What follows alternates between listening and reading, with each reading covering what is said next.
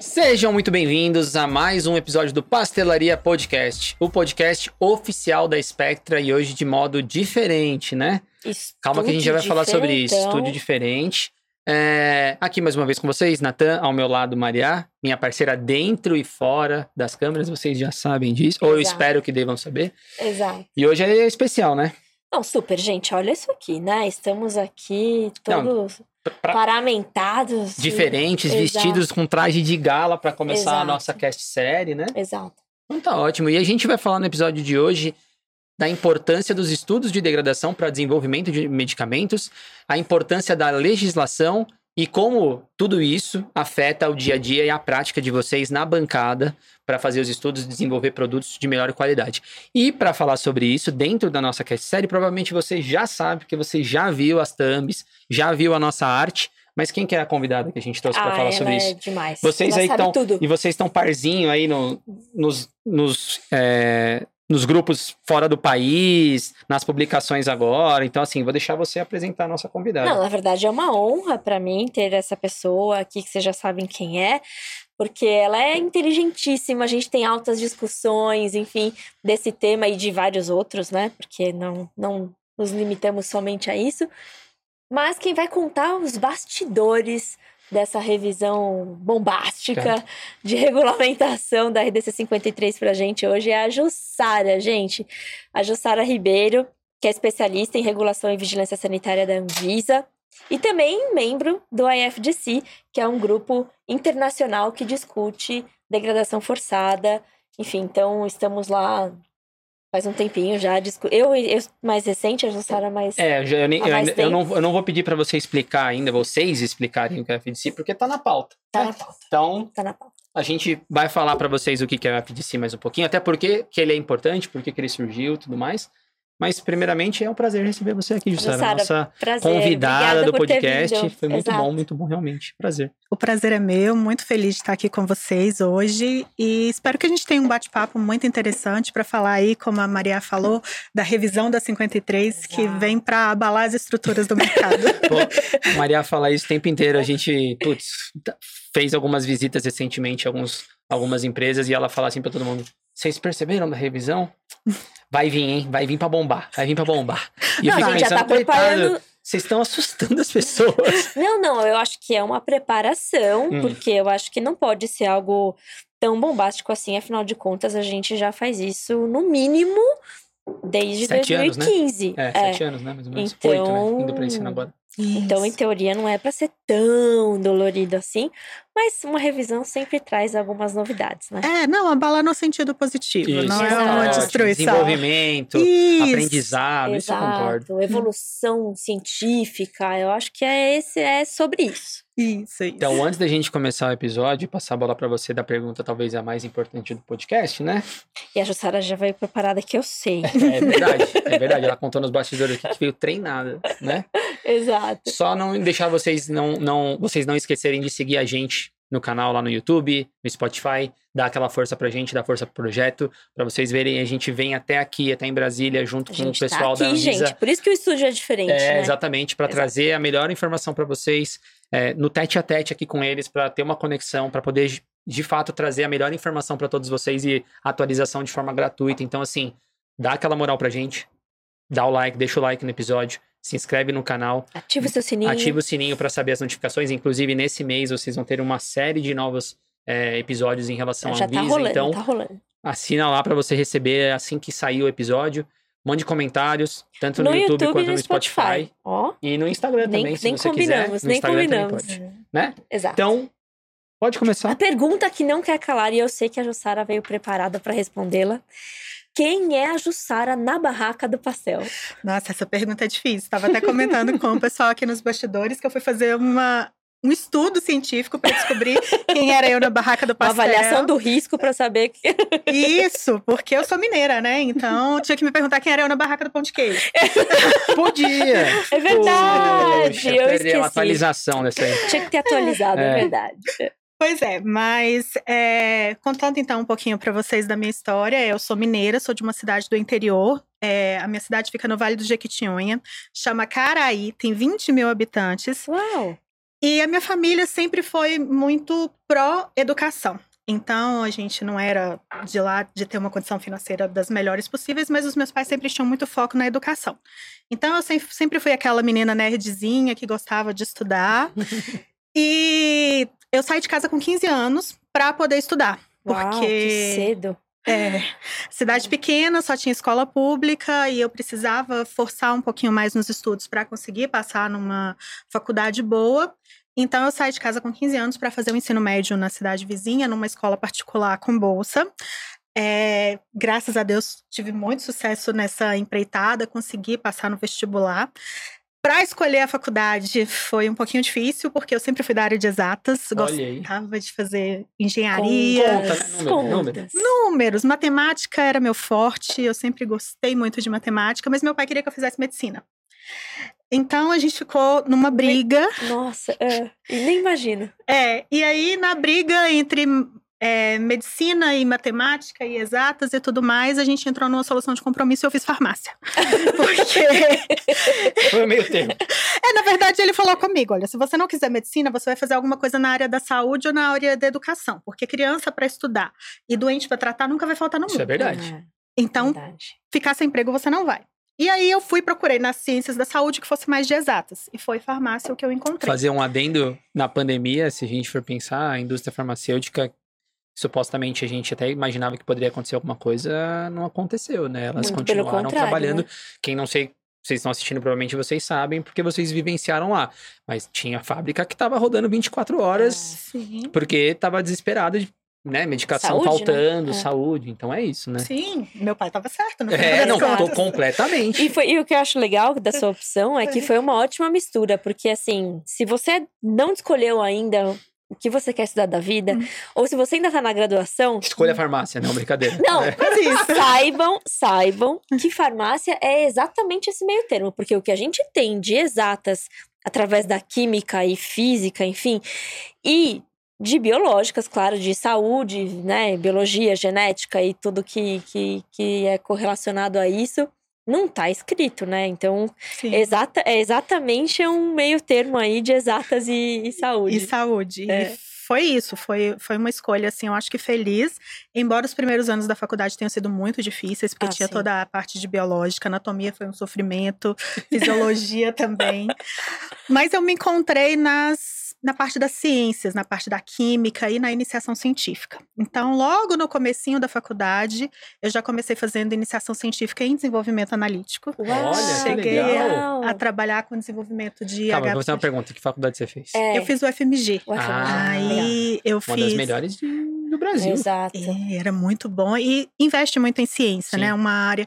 Então eu tive a oportunidade E de. tem ótimos professores. O ensino lá é muito forte. Sim. É. É uma, eu uma conheço vários excelente. professores da minha área de química medicinal que são referências de lá. Sim. É.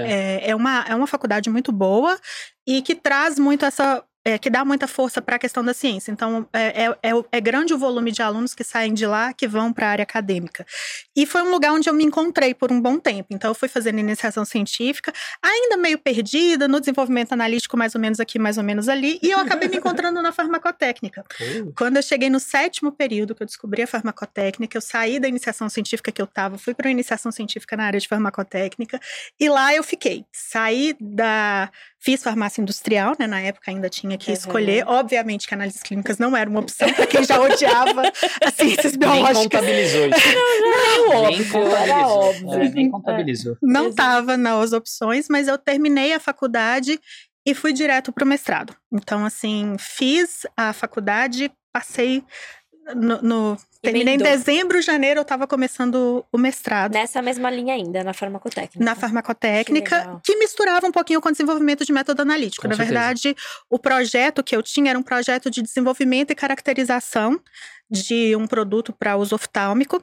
Então, acabava que a gente pegava bastante do farmacotécnico em si, da formulação, mas também da parte experimental de, de uso de técnicas analíticas. Então, durante o mestrado, eu fiz disciplina de métodos avançados de caracterização inorgânica, disciplina Nossa. de RMN, RMN. avançada. Ah, Entrei Quem foi seu professor? quem foi? Ai, eu esqueci. será? um Você lembra? Peixe. Peixe. Sei quem Eu- que é. É, tipo, era aquele que a prova final era: toma esse espectro e descubra vira. qual é a molécula. Nossa, Você tem dois dias, a Isso turma é muito inteira. legal. e não- é muito Em legal. dois dias não rola, né? Ah, Junta não, é. todo mundo. Exatamente. Então foi, foi um processo, mas foi um processo muito bom de aprendizado, de Sem dúvida. muito do que eu uso hoje até na minha- nas minhas análises veio desse aprendizado que eu tive no mestrado. E aí, durante o mestrado, aconteceu uma coisa que, na minha vida pessoal, que acabou mexendo bastante com a minha vida, que foi um relacionamento. Eu até lembro muito da sua história, Maria, quando É. você fala do relacionamento lá, que às vezes você conta essas histórias.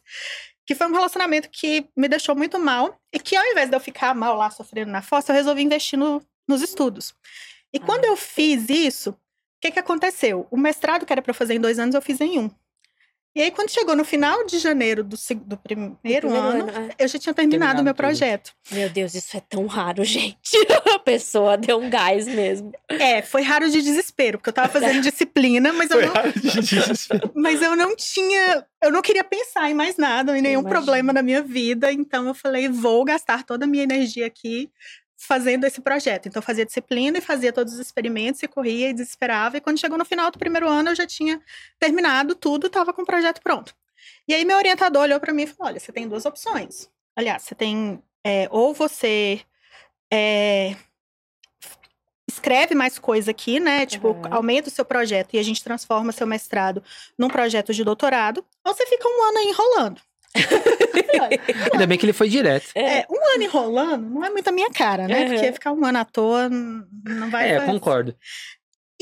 terminar esse é, transformar esse mestrado num doutorado Vai te adicionar mais tempo, né? É. É. E aí eu pensei na época, eu falei com ele, e se eu transformar esse mestrado? E se eu defender o mestrado e fazer um projeto de doutorado logo em seguida? Uhum. olha, eu só tenho que te dizer que você está no final de janeiro e a seletiva do doutorado é em abril. Então, se você conseguir escrever Uhum. a sua, sua dissertação e defender e escrever Escrever um um projeto, de projeto. doutorado, Nossa, em Eu três deixo. meses. É. eu tô bom. Não Nossa. acredito.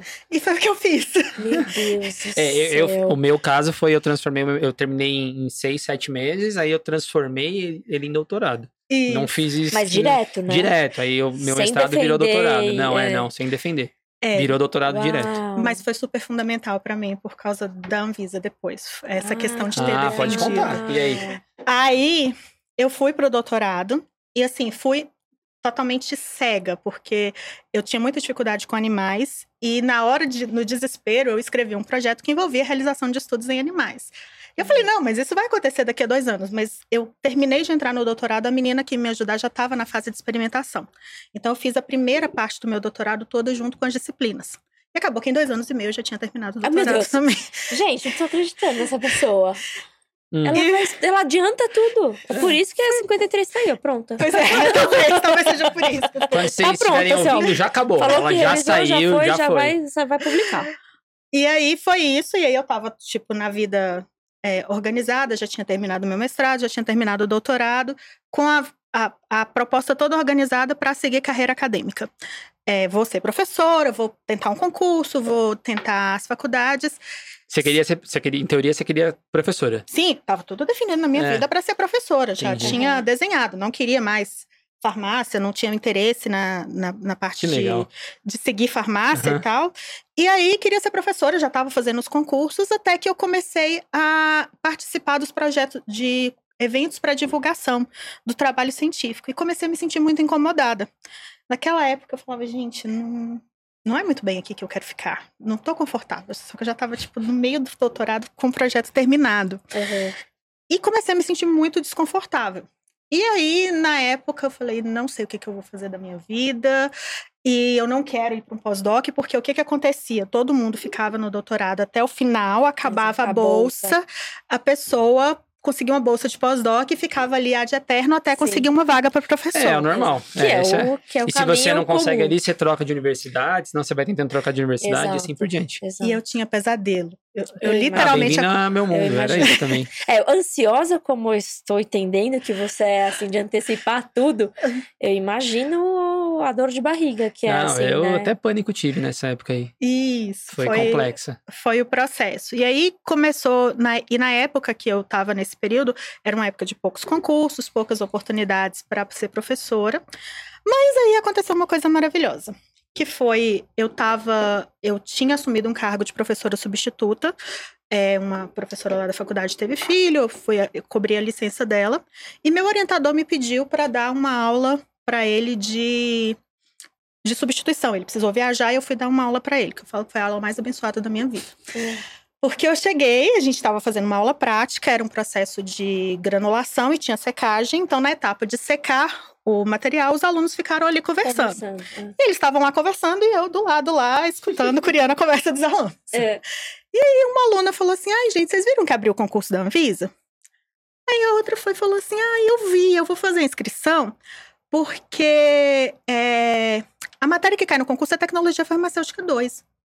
Eu, Meu "É, Deus. Mas eu dou aula de Tecnologia Farmacêutica 2. Então, se a matéria que cai no concurso é essa, Tô Talvez tranquilo. eu tenha chance aí. talvez seja uma oportunidade. E foi. E isso era dia 10 de abril, de manhã.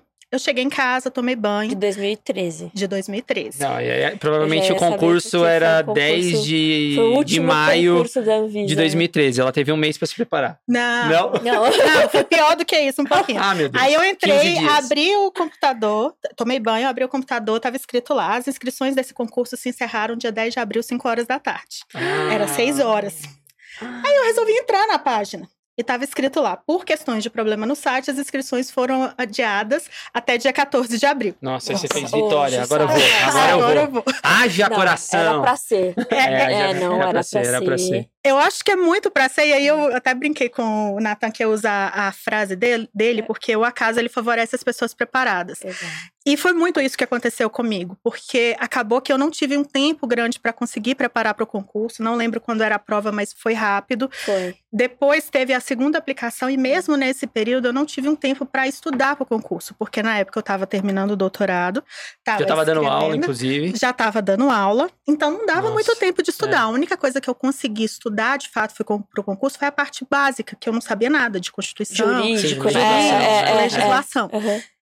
Mas aconteceu, porque tudo que caiu no É, concurso você nem era precisava estudar a parte técnica, porque você já estava vivendo essa parte técnica, né? Dando aula. dando tal, não sei o quê, né? aula. Uma pergunta, essa prova, acho que eu já comentei com a Maria também sobre isso. Ela, ela foi parte é, alternativa e depois segunda fase dissertativa? Como é que era? Eu não A faço prova ideia, só por curiosidade. era, era um dia to, era um dia só. Aí Hum. na parte da manhã, Nossa, um dia só. É, ela começava de 8 e até acho que uma hora da tarde. Hum. E aí nessa parte, nessa prova tinha perguntas é, de Múltipla escolha. múltipla né? escolha de pá, conteúdo geral e uma redação. E na parte da tarde tinha perguntas de múltipla escolha da parte Técnica. técnica. Então não era Exato. eliminatória, você sempre fazia as duas. Todo mundo fez as duas. Exato. Ah, tá. Porque Todo mundo fez as de- duas, mas a redação só era corrigida se você passasse na primeira etapa. Ah, então, perfeito. Então todo mundo meio que corrigiu. Hã? A Todo mundo corrigiu a primeira etapa, então. é, tipo, eles corrigiam as- a parte Alternativa. alternativa Isso, e se você fizesse um número X de Aí eles pontos corrigiam eles- a eles- redação pra Exato. você fazer a segunda parte. pra, pra, pra passar. E aí é que eu Nossa, falo Deve ter sido exaustivo também, inclusive. Um exaustivo só. duplamente, porque É. a prova foi reaplicada, né? Ah, então ela, É. Ela foi aplicada, foi cancelada e, E foi aplicada de de novo. É, é o acaso mesmo, no seu Você caso. sabe que eu prestei essa prova, né? Eu não eu lembro. É, eu te contar que eu tinha... Eu prestei, Uhum, e, na... e assim, só que eu tava também no doutorado. uhum. E eu tava lá bem despretensiosa. Aí eu vi que abriu, falei, ah, vou, vou, vou me arriscar aí. Mas assim, eu estudei zero. Não estudei nem a parte legislativa, assim, de, de, de ju- da parte Sei, É, básica. É, porque eu falei, ah, eu vou, vou fazer um, um treineiro aqui. E vou ver, achando que ia abrir concurso, né? No caso, esse foi o último, gente. Uhum. E aí. Aí, beleza. Daí acordei um dia. Eu lembro, acho que talvez tenha sido em junho, julho ali. Porque a segunda. A segunda. Porque eles anularam essa primeira prova, por isso que é isso que a Jussara tá falando. É, e aí eu não fiz essa segunda. Hum.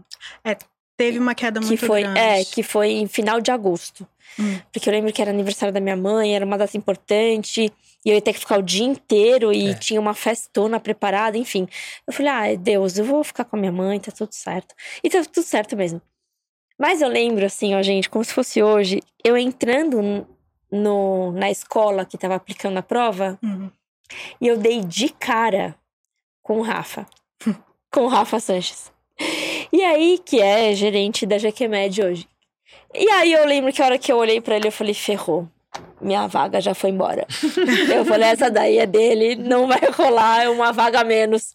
Eu falei assim, ah, não tô acreditando. Ai, o Rafa já vai pegar essa daí e já era.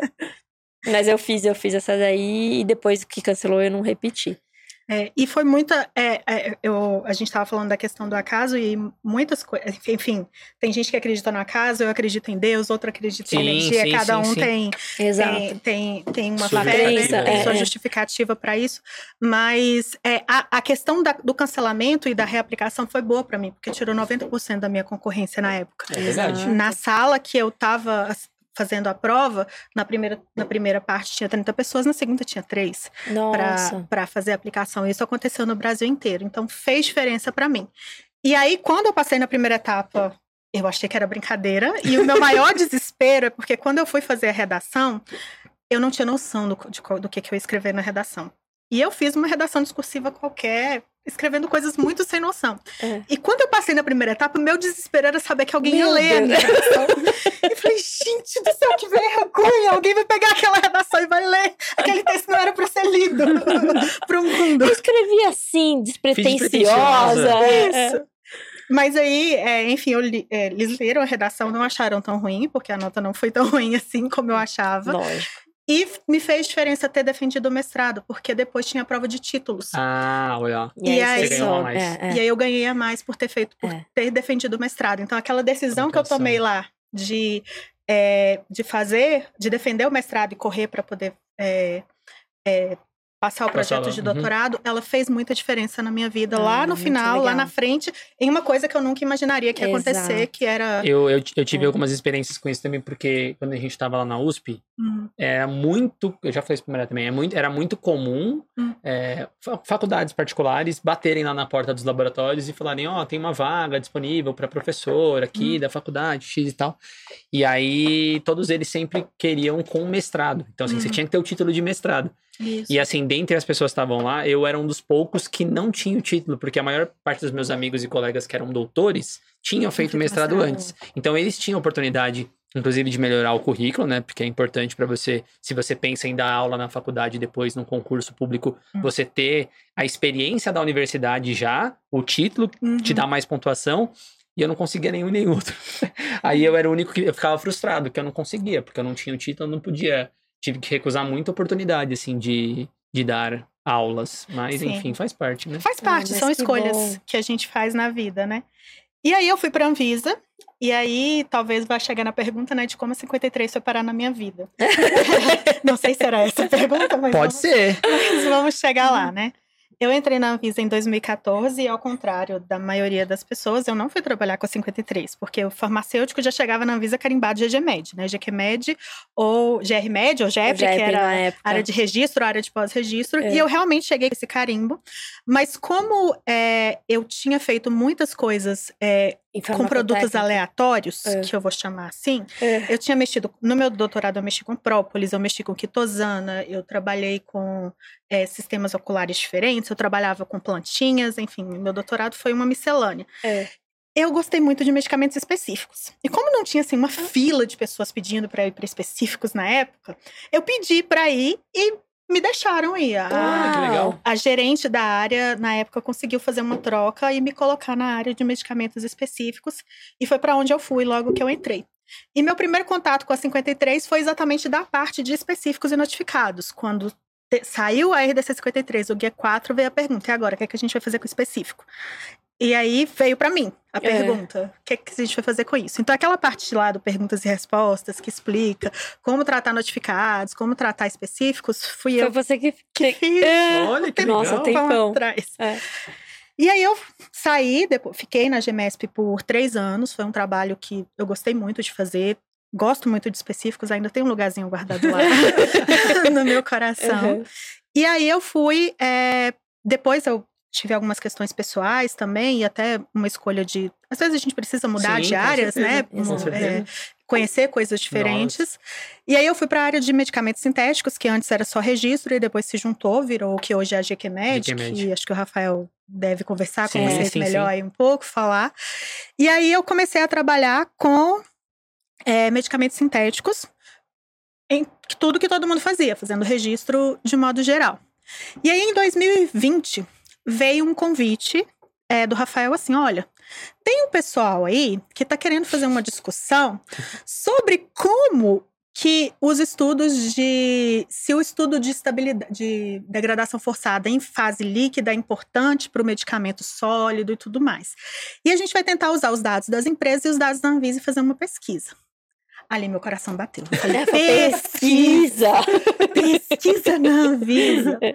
E eu acabei indo para 53 por causa disso e acabei ficando por causa de toda a discussão teórica. Mas, assim, a minha história com a 53, ela começa com, a, com o surgimento do IFDC. Com o uau! Porque foi a partir dessa proposta de algumas empresas de começar uma discussão sobre, uma discussão científica sobre a importância de determinados estudos de degradação forçada, de buscar os dados, de entender cientificamente aquilo que a gente estava fazendo e de poder fazer essa pesquisa, que aquela sementinha lá da pesquisa pesquisa que eu tinha tido lá no mestrado, lá no doutorado, doutorado nasceu no coração e eu resolvi é, abraçar esse tema e começar a discutir. Então, é, no fim das contas, eu cheguei aqui por conta de tudo que foi acontecendo ao, ao longo da história e por causa da pesquisa, que foi algo pelo qual me apaixonei. Que legal. Eu tenho, acho, Nossa, acho que eu tô com umas oito perguntas para fazer, mas eu não vou fazer todas. Não, mas sabe. deixa eu fazer uma rapidinho então antes. Vai. Eu ia fazer, mas vai lá. Não, é, deixa eu te roubar. Vai lá, vai lá. Você terminou o doutorado?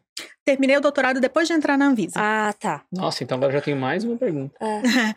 eu... Era essa a sua pergunta? Que na verdade estava terminada, já tinha concluído, né? Eu já tinha concluído toda a parte, a parte experimental. experimental. Eu estava na parte de escrever, só que tinha questão de publicar. Então eu fiquei esperando a publicação. A publicação saiu logo depois de, é, de eu entrar na Anvisa. Uhum. E aí eu fiquei terminando a escrita, terminei a escrita do meu doutorado no dia do 7 a 1 da Copa.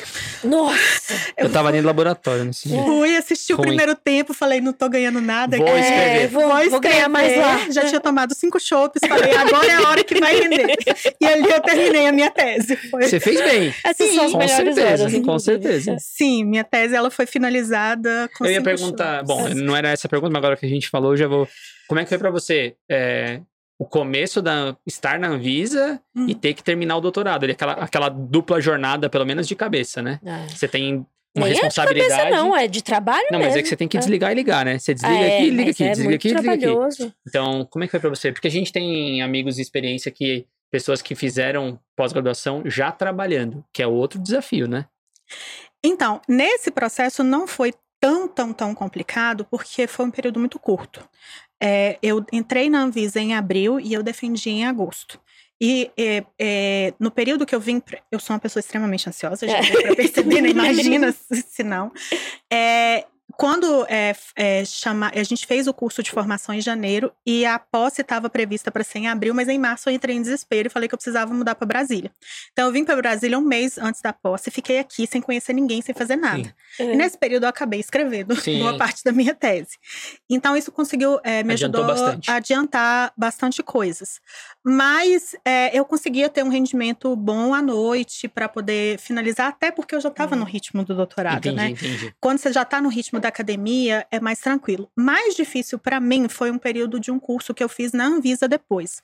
Depois que eu entrei na Anvisa, eu fiz um curso que foi oferecido pela agência que chamava PPCR, que é Principles and Practice in Clinical Research, que era um curso oferecido pela Universidade de Harvard, Uau. com um professor que é muito bom, que eu recomendo quem da área da de pesquisa clínica, clínica é. que quiser fazer um dos melhores cursos que eu já fiz na minha vida.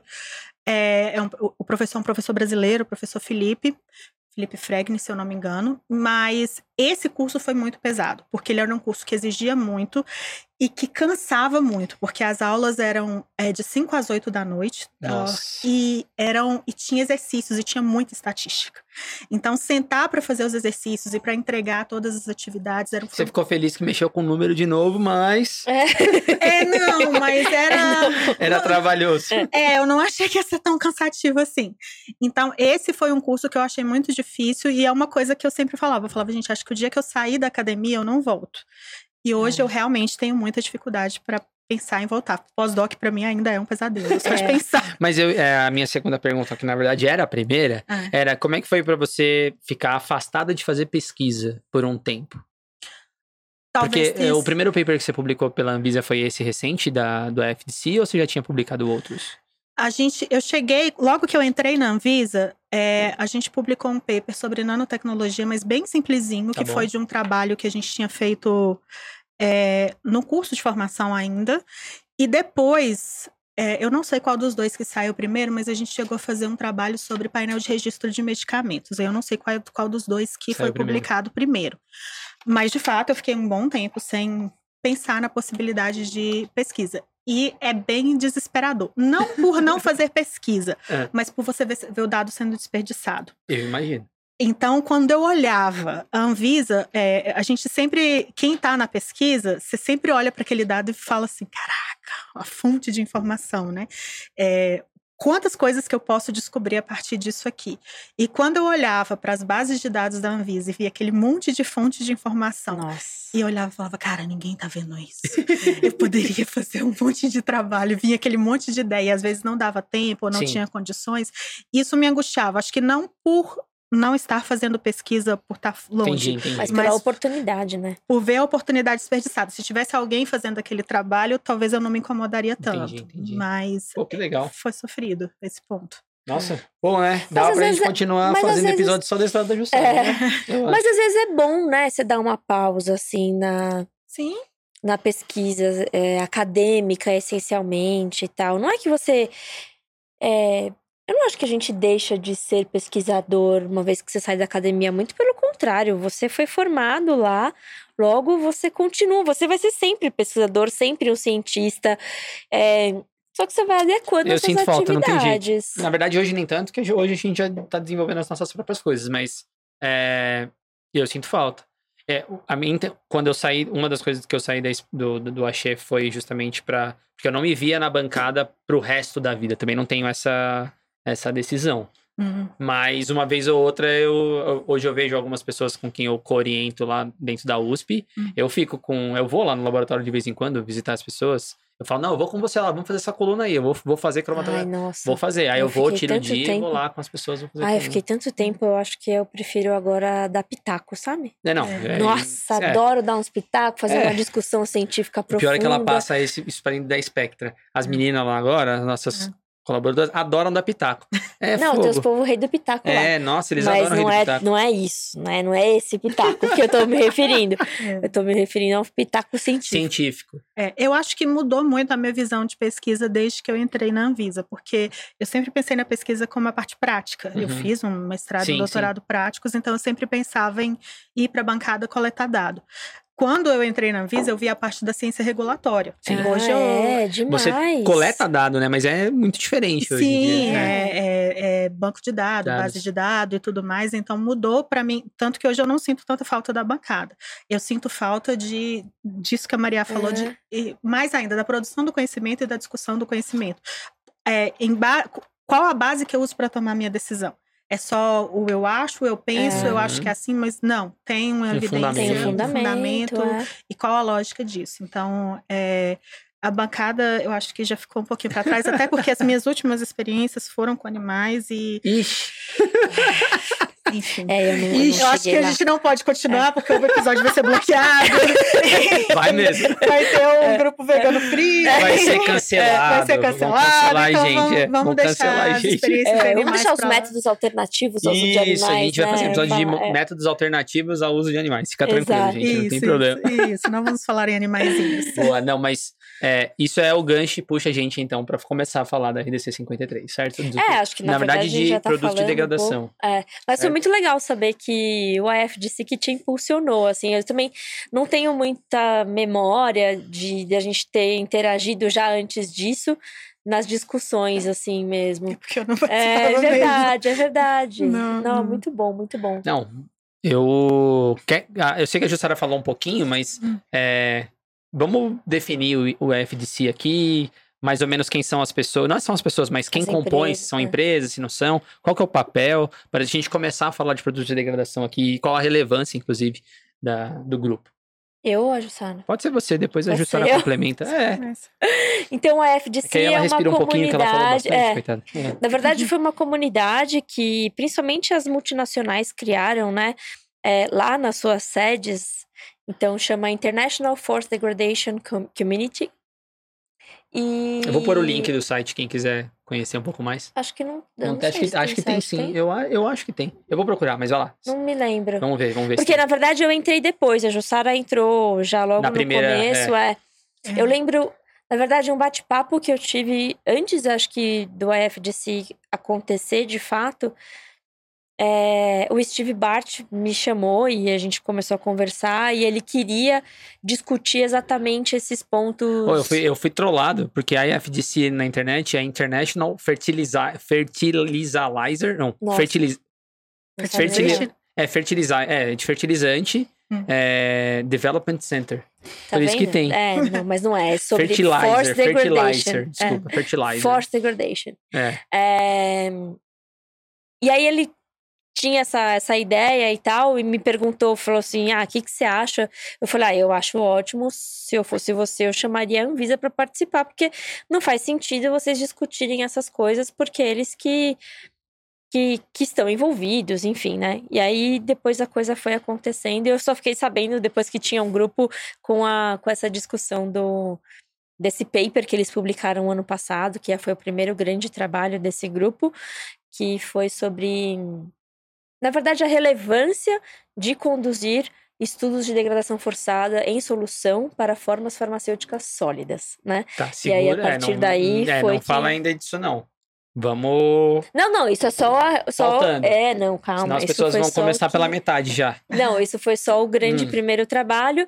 Então, o, o grupo é composto principalmente pelas multinacionais, pelas big pharmas, eu diria, né? Uhum. É, já existem vários brasileiros lá, inclusive. E a Jussara está desde o começo representando a Anvisa e fazendo esse trabalho colaborativo e extremamente científico para a gente melhorar e, e discutir a ciência por detrás da RDC 53, E né? aí, aí eu passo a bola pra ela perguntando como é que foi, como é que é pra você, como é que foi pra você o convite? Eu sei que você contou um pouquinho, mas como é que tem sido a experiência de sua interagir com talvez grandes é, indústrias Ah, farmacêuticas grandes multinacionais? mentes, né? É, tem e o grandes Bart, representantes tem muita também, gente né? boa lá, é. É, eu acho que é, esse é o grande diferencial do grupo. Não é um grupo de empresas. Embora os representantes sejam representantes das empresas e as pessoas é, venham com o nome das empresas, são pessoas, são cientistas de degradação forçada. Então, o grupo ele reúne pessoas com larga extensa, um Exato. currículo gigante. Exato. Acho que se juntar toda a competência dos- é. de degradação forçada do grupo, e aqui eu tô colocando a Mariá também, que tem uma experiência extensa, devem dar páginas e páginas e páginas e páginas de experiência. Então, é, é um grupo que se, se reuniu com esse propósito, veio o convite, como eu tinha comentado antes por e-mail, de fazer uma pesquisa inicial. Qual que foi é, a, o grande, a grande questão para o start desse grupo? É, quando a RDC 53 ela foi construída, vários pontos eles foram colocados na norma sob a justificativa de que, olha, a gente não tem evidência científica É. para poder tirar isso. Uhum. Por exemplo, a questão da degradação usando os metais, é, a questão é, de fazer o estudo todo em fase sólida é, para o IF, para o produto acabado, e em fase líquida para o IF, para o produto acabado, que a gente vai falar mais um pouco. E vários outros pontos, na época da discussão, é, o pessoal falava, ah, mas fora do Brasil não cobra sim, mas é fora do Brasil não é desse jeito. E a resposta da Anvisa era sempre: olha, não tem evidência na literatura que me prova que isso não é necessário. Então, vou precisar colocar na norma. E aí, a proposta que esse grupo trouxe foi: vamos criar evidência? Vamos Uhum. descobrir se essa evidência não existe? Vamos, Vamos analisar, vamos Va- olhar. vamos olhar. E aí, algumas evidências, elas foram surgindo naturalmente ao longo do tempo, por exemplo, na questão da degradação metálica. Antes da. Logo que a RDC 53 surgiu, várias empresas questionavam É. a necessidade de fazer degradação metálica. Hoje esse é um questionamento muito raro. A maioria das empresas, se não todas as big pharmas hoje que fazem esse tipo de fazem degradação forçada, entendem que a degradação metálica ela é necessária, mas outros pontos ainda ficaram. E o que eles fizeram nessa época, eu acho que até como a Maria falou por um conselho dela também, foi chamar a Anvisa para participar dessa discussão e contar com dados da própria Anvisa. Exato. Tipo, a gente está recebendo estudo há sete anos, quais dados a gente pode. é, com quais dados a gente Contribuir. pode contribuir, como fazer essa discussão. E tudo começou com essa primeira discussão que a Maria comentou, que a gente pode falar mais é, um pouquinho depois sobre os estudos em fase de, de insumos farmacêuticos e Isso. produtos, fase sólida e fase líquida. E a partir dessa primeira publicação, que deu um resultado muito bom, o grupo se, se apresentou Motivou e ficou, é. e colocou e falou aí, quais são os outros pontos que a gente pode É. discutir? Aí quando falou Já que deu são- certo. já que deu certo, abriram vários outros tópicos que são bastante é, questionáveis, né? bastante relevantes e que tem gerado um trabalho muito Hum. bom é, e que, muito baseado em ciência. E eu acho que eu acho que é isso que nos atrai, né? exato, a- exato. A participar, porque nunca é tipo, porque eu acho que é assim, é, tá, É. de onde que veio isso? Porque eu sempre fiz assim, esse é um clássico, né? É, Mas eu sempre fiz assim, então, querido. Mas assim, né? é, e, e, e é legal ver as próprias empresas se questionando. A gente estava fazendo, essa semana mesmo, a gente estava discutindo a questão dos endpoints, e foi muito legal. As empresas compartilharam os, os, os itens de endpoint, os protocolos, mas elas estavam se questionando: esse é o melhor protocolo? Exato. Qual que é o melhor protocolo? E a proposta delas é: depois que a gente discutir aqui, eu vou mudar o meu protocolo Hum. para fazer o melhor que eu posso com base no conhecimento científico. Então, esse trabalho colaborativo de se questionar e de entender o motivo de fazer o que está sendo feito e de da ciência por trás daquilo e como que aquilo pode ser melhorado é bastante positivo e hoje no, no ambiente talvez internacional, mas também trazendo para as empresas nacionais, que eu acredito que as, as publicações, as que já, a que já tem, as que virão, elas serão contribuirão muito para a evolução do conhecimento científico também no Brasil. Ah, com certeza. Com eu, lembro, eu lembro certeza. que a gente teve interação com o Bart. E aí ele até contou pra gente assim. É, o grupo começou com reunião de amigo, porque a gente tava com umas dúvidas e tal. E aí, quando ele viu, a coisa já tava grande, assim, porque É, todo porque mundo na tava verdade querendo as dúvidas iniciais eram dúvidas de É, todo não. mundo, né? E às vezes a gente acha que não. Não, e é o que a Jussara falou de se, se perguntar, porque o mesmo, a mesma empresa olha o protocolo e se questiona por que, que eu tô fazendo às vezes e tudo mais, Sim. né? Foi bem legal. Pode falar. E, e uma coisa legal que a Jussara trouxe é que exatamente assim, eu que vivi a 50. Bom, eu fiz meu doutorado. Pra quem não sabe, eu fiz o meu doutorado em degradação forçada. Então, é, faz mais bastante tempo. Não, não é isso, não. Tô brincando. Mas é porque eu comecei em 2008 estudando isso, né? Uhum. É, Então, antes de entrar no doutorado ainda, quando as discussões começaram com o informe técnico que a Anvisa publicou, que foi uma loucura, enfim, é, a gente veio evoluindo e essa questão dos íons metálicos era de fato exclusiva da, da 53, porque o ICHQ3B, que é a referência para a 53, ele tem esse item como opcional. E quando você coloca algo como opcional, Ninguém faz. não faz. não é é? a minha opção. Exato. Então, assim, não é que ai, as empresas nunca fizeram, nunca souberam que tinham que fazer. Não. Lá estava opcional, contanto que você conseguisse avaliar aquilo e, se fizesse sentido fazer, faria, se não, não. Mas ninguém fazia. Né? Então, a lei, ela tem muito disso, assim. É, é muito difícil você, às vezes, forçar a barra quando é algo científico, porque às vezes não faz sentido, mas às vezes você não força a barra, o cara não vai fazer porque não está escrito né? Então tem essas nuances difíceis aí de regulamentação. Mas eu lembro dessas discussões dos íons metálicos, porque para todo mundo não fazia sentido, porque a única experiência que se tinha eram das, das, das multinacionais, porque aqui a gente não fazia, as nacionais não faziam, né? Sim. E aí foi um bombardeio, assim, eu lembro da eu lembro do e aí nessa época o Rafael já tinha entrado e tal, e ele se, sempre se expôs muito nas nos eventos assim dos farma e fala, e eu olhava e falava, meu Deus do céu, olha, tem que ter muito, tem que ser muito perseverante e, e corajoso para ir lá e, e, e, e ser e tomar porrada, porque assim, as empresas não tinham nem pudor às vezes, né? E aí, com o passar do tempo, é, pela própria exigência da Anvisa, as multinacionais começaram a entender que, olha, isso aqui faz sentido fazer. E aí, hoje em dia, não tem mais esse questionamento. Mas por quê? Porque existe evidência. Sim, Né? exatamente. É, isso que- é muito legal. É. Eu, antes de perguntar pra Jussara o porquê que, o que que motivou, porque eu acho que tá conectado, tá? O que, por que que motivou, o que que motivou a revisão da RDC 53, o trabalho do IFDC, que também tem a ver com essa publicação, mas pode ser que tenha algum, alguma pessoa que está assistindo a gente pela primeira vez e não saiba o que é a RDC 53, qual a importância dela é, no Ah, desenvolvimento é, de nós a gente produtos. fala em código. É, eu que a então, gente fala em código, Eu ia falar, fala, tenta falar rapidamente qual é a importância da RDC 53 e por que, que produtos, de, eh, produtos de degradação ou estudar produtos de degradação é importante no desenvolvimento de, de novos Não medicamentos é. para que a Jussara consiga eh, colocar, expor ah, o que, que motivou a revisão e os resultados do IEPDC. Legal, tá bom. Você me ajuda aí, É, Jussara, tenta tá ser. É, É, na verdade, a RDC 53, gente, é uma regulamentação que existe para que a gente estude produtos de degradação de medicamentos, principalmente sintéticos e semissintéticos, né?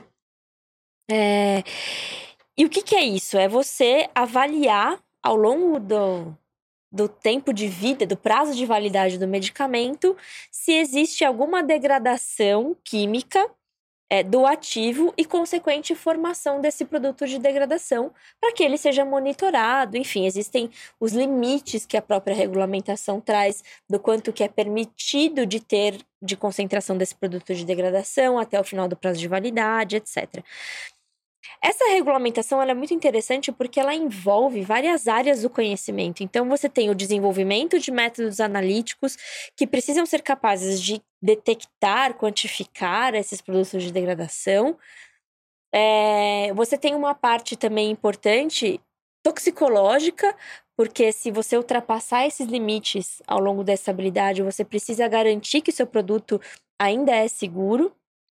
Então, é uma regulamentação que ela permeia muitas áreas, não só do conhecimento, mas das próprias e conecta com outras regulamentações.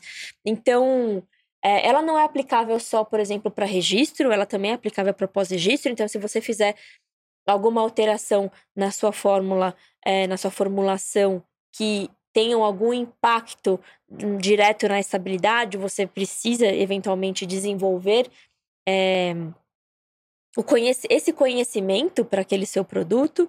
Enfim, então ela é, ela é algo muito viva, é, porque todos os produtos novos já têm que fazer esse tipo de avaliação, e os produtos de linha vêm ao longo dos anos aí sofrendo essas, essas investigações. é, e acredito que, sei lá, acho que dificilmente a gente vai ter produtos que não avaliem isso ao longo Não, sim, e eu ia dizer que a importância do estudo de degradação dentro do processo de desenvolvimento é você entender realmente o cenário que pode acontecer na prática da vida real na estabilidade. Então, É, conversa muito É, com estabilidade. a gente sempre, inclusive, isso é um, isso é um conteúdo que a gente sempre divulgou muito né, na- nas nossas redes, que são os diferentes mundos dentro de cada pequeno mundo. Então, você tem aquele mundo teórico inicial do que pode acontecer, que são N moléculas, mas não necessariamente vai acontecer. Aí você tem o mundo da degradação forçada, onde de fato você força o produto a ser degradado, o, o insumo farmacêutico ali, né? E ali você vai ter uma série de informações mais reais do que pode acontecer de fato, que é um outro mundo, e depois você tem a estabilidade, que de fato é o que acontece na prática em temperatura ambiente, ou dependendo do que você vai usar, é, se ela é acelerada ou não. E aí você de fato entende dentro daquele mundo da degradação o que, que aconteceu de fato. É. Certo? É, eu acho muito legal quando eu falo de- permear, porque ela se conecta com a estabilidade, né? Então você precisa garantir que seu produto, ao final do prazo de validade, submetido a uma zona climática que só a gente aqui tem, Só a gente sabe. maravilhosa, 30 graus, 75% de umidade, que é vai Brasil, né? Aqui é vai Brasil. É super a mais desafiadora que existe no mundo, a nossa zona climática. Então você precisa garantir que ele tenha qualidade e segurança e você faz isso através dessas de uma dessas, essa é uma análise que a gente faz para isso. É, e ao mesmo tempo ela também se conecta muito com, por exemplo, o RDC 166, que é de validação de métodos. Então, para você provar que aquele seu método é bom, você precisa fazer uma degradação forçada, enfim. Então, Perfeito. É, um- é- aí é- eu sou uma apaixonada. Não, é, posso foi por isso que a gente tentou porque- fazer esse raio-x, e aí eu dou a pergunta para você, para a gente entender o que, que motivou a revisão e já explicando por que, que esse paper do IFDC mudou ou, ou começou a mudar o cenário para a gente entender a revisão toda da 53. É, então, como eu tinha comentado lá é, um pouco antes, é, durante o processo inicial de, de criação da 53, lá em 2015, até antes, né, na 58 de 2013, houve muita inclusão de pontos na, da, na RDC que estavam baseados na falta de evidência científica. Uhum. Então, a gente não tinha como falar que aquilo não era necessário, e aí, a partir disso, esses pontos eles foram incluídos. É, eu costumo dividir a RDC 53 em duas grandes partes. Uma que é a parte do estudo de degradação forçada em si, e a outra que é a parte do controle de produtos de degradação em medicamentos. Perfeito. Essa parte do controle de produtos de degradação, que estabelece limite de notificação, identificação, qualificação, como qualificar, ela já está muito bem estabelecida na literatura. O GUI CHQ3B ele traz isso muito bem. Exato. As outras agências já cobram isso de forma muito clara. Então, essa parte da norma, ela já foi baseada numa literatura prévia e está muito bem estabelecida. A parte dos estudos de degradação forçada, ela já não é tão bem estabelecida. Se a gente for procurar nos guias, assim, é, tanto nos guias do ICH, como da OMS, do FDA, do EMA, tem pinceladas sobre, É. tipo, faça. Parece Como- que ninguém quer se comprometer, né? Isso. Assim, ó, cada produto é um produto, você tem que decidir aí qual que é o melhor pro seu produto. Aí você fala, ai Deus. Isso, exatamente. Tipo, faça. Como fazer? Não sei, se vira. Então, é, a- nesses pontos, a, ao- é, a gente já estava num processo de tentar entender o que, que precisava ser melhorado. Porque desde que a RDC foi criada, a gente recebe questionamento, como você falou lá da questão do, do- da sabatina, é. do Rafa, lá, É. lá no Sinus Pharma. Essa sabatina, ela continuou nos últimos sete anos. Ela não parou no processo de revisão da norma. Ela continua chegando todos os dias via Uhum. SAT para a Anvisa. E a gente começou a se questionar é, nesses pontos e as empresas também se vol- voluntariaram a ajudar. E alguns pontos eles começaram a ficar mais evidentes nos últimos anos. Vou dar aqui alguns exemplos, é, que a gente vai até falar mais aprofundado depois. Mas a questão dos 10%. É. Na norma foi colocada a questão de que tinha que ter um mínimo de 10% para dar algum parâmetro para as empresas começarem a trabalhar. Mas aí está lá na norma hoje, que todas as condições têm que atingir 10% de degradação. Isso é impossível. Ao longo da análise das experiências que a gente teve de avaliação, a gente viu que nenhum produto vai degradar 10% em todas as condições. Ele pode Inclusive, Tomara que não, inclusive é bem isso foi questionamento. Teve, eu lembro que na, na, na reunião teve pessoas questionando: pô, mas aí se você tira os 10%, como que eu sei se eu tô bem Onde ou eu se eu vou tô, parar? se eu É, tô ruim, é. né? E aí você deu uma resposta muito boa, que eu vou deixar depois você falar isso provavelmente. É, É, Mas é isso. é, E aí a gente começou a ver que aquilo que está na norma não é o que a gente aplica na prática. Então eu não posso ter uma norma descompens- descompassada do que eu estou Exato. pedindo. uhum. E aí, para complementar isso, vieram essas questões das publicações trazendo novas evidências. Então, é, a revisão da norma hoje ela está bem focada na parte do estudo de degradação Uhum. forçada.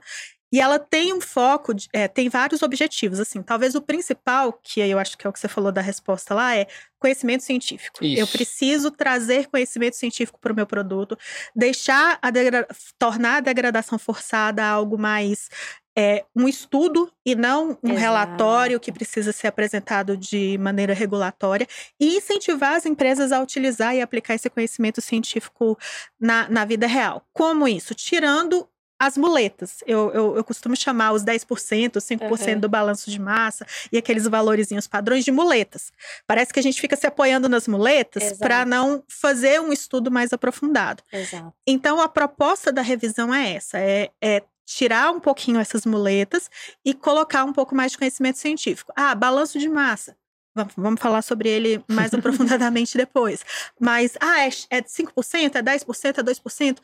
Eu não quero saber o seu número, eu quero saber o que que significa esse número. Exato. Muito mais, óbvio que você vai ter que fazer um cálculo para chegar a alguma conclusão, mas muito mais do que o valor é o que que aquele valor traz para você de informação. Ele está te ajudando a comprovar que seu método é indicativo de estabilidade ou ele é uma evidência de que o seu método não é indicativo de estabilidade? Se ele é uma evidência que o método não é indicativo de estabilidade, por mais perfeito que o número seja, ele é uma prova negativa contra você. E não Exato. adianta você tentar me convencer do contrário. Exato. Então, é isso que a gente precisa passar a entender. É, eu já cheguei a receber um- é uma resposta da empresa assim: ah, meu balanço de massa deu 70%. Eu não consigo enxergar o produto de degradação. Essa é a justificativa para o balanço de massa. Então, Ótimo. Oh, ótimo, você tem evidência de que é. o seu produto de É. degra... que seu método não Degradação. pega seu produto de degradação. Logo, você Não. precisa de outro método. Eu ia falar justamente isso. É, se você apresenta um dado dizendo que seu produto degradou 5%, mas você não encontra o produto de degradação, não é que você degradou 5%, tá tudo bem. Você tem que tentar achar a degradação. Exato. Porque se formou 4% de degradação, meu amigo, a coisa tá feia pra você. é, Se tem um produto e eu não sabe, é, enxergo, isso é. é. evidência mais do que clara de que o método não Exatamente. funciona. E até aí você tá É. abaixo dos 10%. Então, nossa, tô bem, mas não, né? É. Então, é, eu entendo. Eu, eu lembro uma, uma época, assim, que a gente tem fases, né? Que ficam Uhum. é, alguns assuntos em maior e menor evidência. Uhum.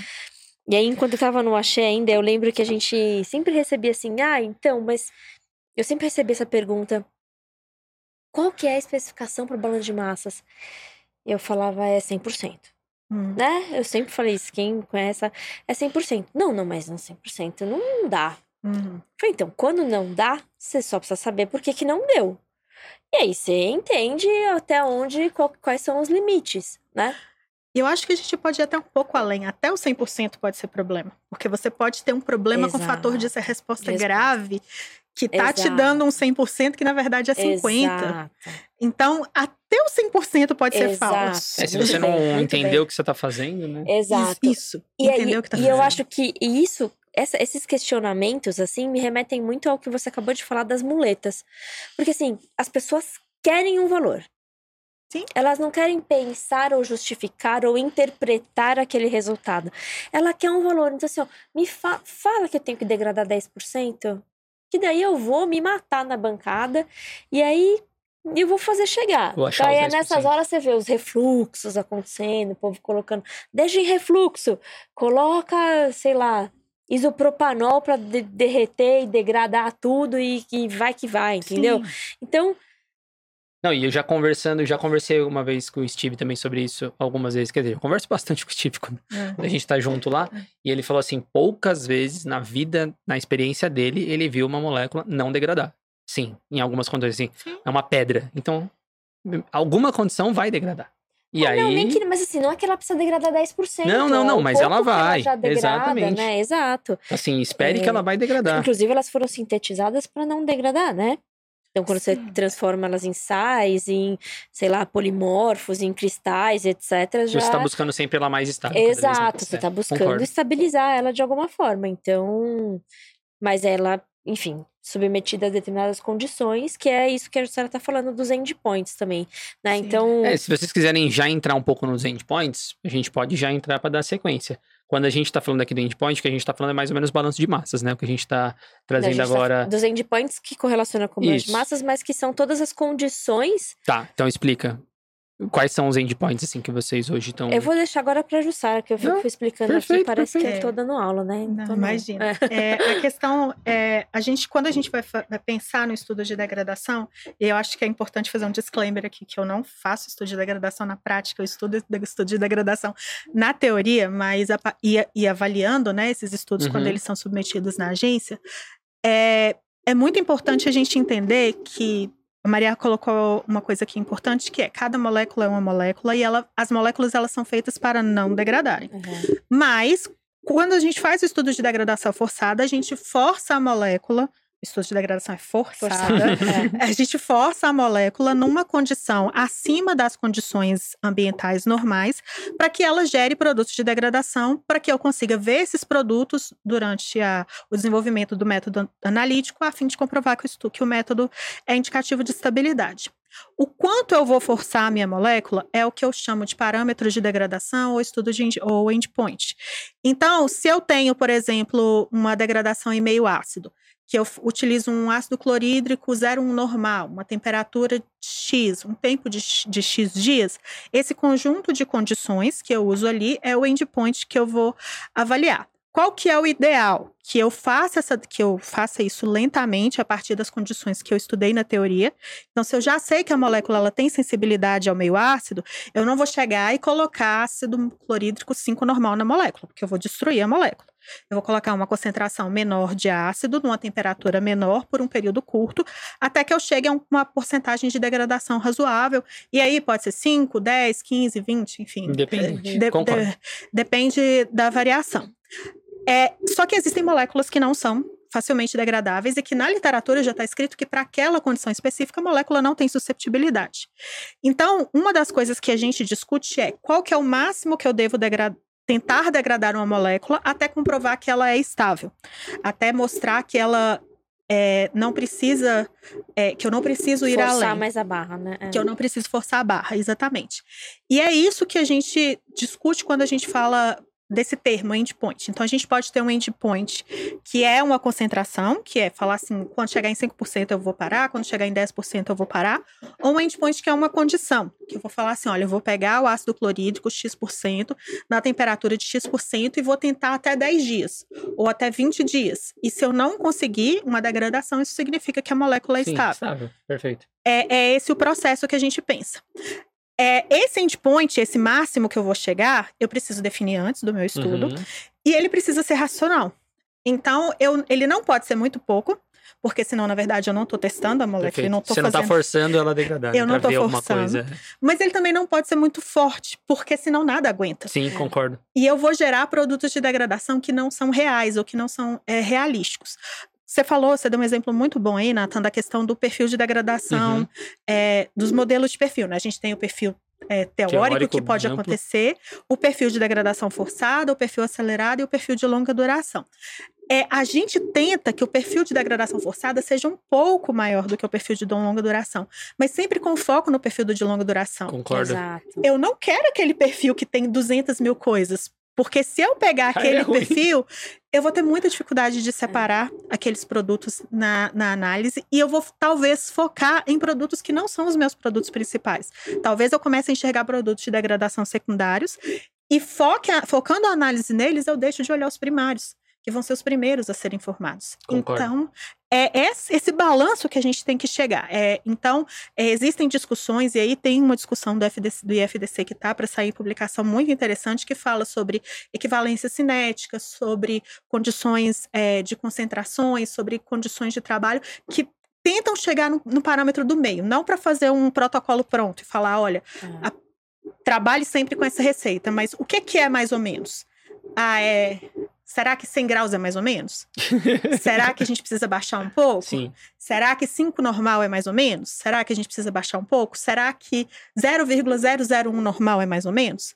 Então, que tenta trabalhar mais ou menos em que faixas que seria razoável trabalhar sem estabelecer protocolos. Lembrando sempre que cada molécula é única. E Exato. talvez eu vou ter moléculas que eu vou precisar trabalhar em concentrações muito baixas, porque se eu colocar um pouquinho a mais ali, ela degrada demais.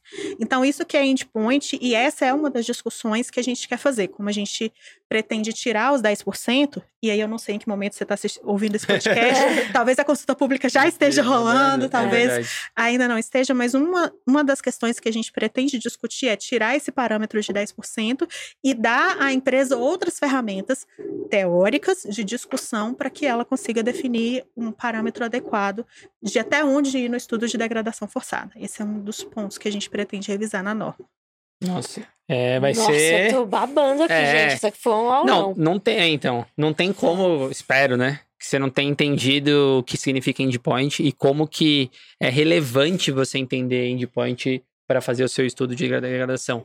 E é isso que a gente tá falando, entender o estudo, né? Não necessariamente seguir um checklist. A gente bate nessa tecla aqui no podcast, acho que desde o episódio 1, que é checklist, checklist, checklist. É. É, eu sempre... protocolo. vezes, Protocolo. eu, eu sempre. Eu, ficava doido, o povo falava pra mim, não, mas eu preciso do protocolo pra fazer degradação forçada. Eu falava, ó, gente, eu vou fazer o seguinte: a gente vai escrever um guia. Porque dentro desse guia você vai ter uma faixa de trabalho que são os endpoints, né? Então, se não for estável até aqui, a gente para. Então, e aí a gente define que ela é estável naquela condição. Porque isso foi muito difícil também quando a gente estava discutindo endpoints lá no começo, né? Que, assim, o que é ser estável? Né? Assim, o que é ter uma molécula estável? É muito difícil você definir o que é ter uma molécula estável. É estável a quê? É estável em qual condição? O que, que você está avaliando, né? E aí, para esse caso, o endpoint, ele é um, uma fotografia, né? Um cenário muito bem definido daquela condição que você está que você tá avaliando. Então, uma vez que você tem isso, óbvio, cientificamente embasado, né? Que, que faça sentido. Inclusive, ah, esse trabalho que está para sair é um benchmarking, né? Que, que foi feito com as indústrias sobre tudo que se pratica eh, ao longo de tantos anos e que deu sempre certo, né? Sim. É, é, mostrando é, quais são essas faixas de trabalho, quais são essas condições em que, por evidências, a gente sabe que funcionam muito bem para as moléculas ativas que a gente usa aí no nosso dia a dia como, como fármaco, né? Então, acho que. Eu gostei muito É. que ela falou, a Jussara falou e descreveu mais ou Hum. menos o racional, porque transforma em ciência, né? Sim. Não, mas é. Não é, então, exato. é isso que eu tô falando. Acaba ficando esse contexto de, tipo, não, não é uma só uma regra, uma tabelinha que eu vou seguir aqui. Eu vou ter que realmente entender do meu estudo. Puxa, é que é isso que eu ia falar. As pessoas talvez não fazem ideia do quão. é, do quão complexo é esse estudo e que elas fazem na rotina ainda. É. Sim. Ou seja, é muita pesquisa sendo feita dentro da nossa, da nossa própria indústria brasileira Exato. e desenvolvendo um monte de coisa, mas a gente acaba ficando nesse mecanismo até de autopilot aí, de, de ficar Sim. fazendo as coisas, mas assim, é isso, é o racional que gera um conhecimento absurdo, né? É, e aí eu só queria complementar uma coisa, desculpa, Imagina. Eu cortei. Não? Mas é outra questão que a gente tem a intenção de trazer também para a resolução, é trazer mais o racional teórico. Hoje o guia ele fala de racional teórico, é, tem alguma coisa sobre discussão, sobre conclusão na norma, mas é muito pouco. E não é incomum que as empresas mandem apenas o estudo prático, tipo, testei em tais É. condições, resultado é tal, e não se discute o que foi testado, nem quais uh, os resultados que foram obtidos, é, e não tem nenhuma discussão com relação àquilo. E aí acaba que, você, como você tinha comentado, eu acabo tendo que colocar um requisito regulatório É. para que as pessoas passem a fazer, mas é importante a gente entender que o estudo de degradação forçada ele não começa na bancada, ele começa na, na, No, no- no- no planejamento. planejamento. no ali, né? planejamento, no molécula, no estudo, na estudo. pesquisa bibliográfica, e ele também não termina na bancada. É. Ele termina na avaliação dos resultados. A parte experimental, assim, a gente estava falando aqui de pesquisa e tal, de mestrado e doutorado, a parte experimental é a parte experimental que vem depois de uma introdução e antes da, conclu da, É da discussão e da conclusão. Concordo, adorei. É uma, é uma parte do estudo e ela não pode ser o estudo completo. E em alguns casos ela nem é necessária. Então, a gente precisa é, trazer essa, essa questão que eu acho muito relevante e que a gente também pretende é, colocar na norma. Exatamente isso, trazer mais o conhecimento para diminuir os, os experimentos que precisam ser feitos, porque a gente está gastando um monte de grana e um monte de trabalho Exato. em fazer experimentos que talvez nem fossem necessários. Concordo. Então, É. isso precisa vir mais a fundo para as empresas. É algo E, e eu sei que vários itens serão, serão revistos aí na, na, com a revisão, mas eu acho que, sinceramente, esse talvez seja o de maior impacto para a indústria, assim. É, é ter que parar de seguir um protocolo, parar de, de, de se colocar as suas muletas aí, na verdade é jogar suas muletas fora Hum. e começar a entender com mais profundidade o que você está fazendo, por que, que você está fazendo e justificar tudo aquilo que você encontrou como resultado, discutir esse resultado, sabe? Eu acho que é. Eu sou super suspeita em falar isso, Hum. porque a RDC 53 ela rege a minha vida faz uns anos, Hum. mas assim, ela já foi muito disruptiva no momento em que ela foi cobrada em 2008, né? Meio sem muita noção, assim, é, né? Que era um item da DRE1 de estabilidade ainda. É, ela entrou na indústria farmacêutica causando um alvoroço, assim, eu, eu pude acompanhar, né, porque também entrei na indústria farmacêutica nesse meio tempo, a reestruturação da indústria é, fisicamente, é, cientificamente, a partir da publicação da RDC 53. Então, departamentos foram, o, o desenvolvimento analítico ele foi todo desconstruído e reconstruído Claro, impulso, não somente, mas muito impulsionado pela RDC 53, porque a gente não desenvolvia métodos para isso, né? E aí insere-se um monte de novas metodologias, como de degradação forçada e etc. E e agora eu acho que ela traz de novo, né, essa, essa nova missão de tá bom, gente, vamos parar de ir para a bancada o tempo inteiro e vamos discutir um pouco mais. Porque é o que você falou, tem situações em que você não precisa fazer o experimento, Sim, né? Então, às vezes, um um pós-registro, por exemplo, se você já tem um estudo de perfil de degradação completo, você vai inserir um novo fabricante, será que você precisa fazer uma degradação forçada completa? Né? Sendo que você já conhece aquele perfil, o que você precisa saber é quais são as diferenças, eventualmente, de uma rota de síntese, daquela suscetibilidade dos IFAs etc. E quão diferente você teria um perfil de, de, de, degradação dentro daquela formulação do mesmo IFA, né? Ou de IFAs fabricados de, né, por fabricantes diferentes ou por rotas diferentes. Então, é essa, essa criticidade na avaliação que eu acho que talvez a RDC 53 traga de novo aí para as nossas discussões. Eu já ia puxar essa questão da criticidade. Outra coisa que muita gente questionou e o FDC também veio com isso é a questão que a gente até falou dos mecanismos de oxidação, né?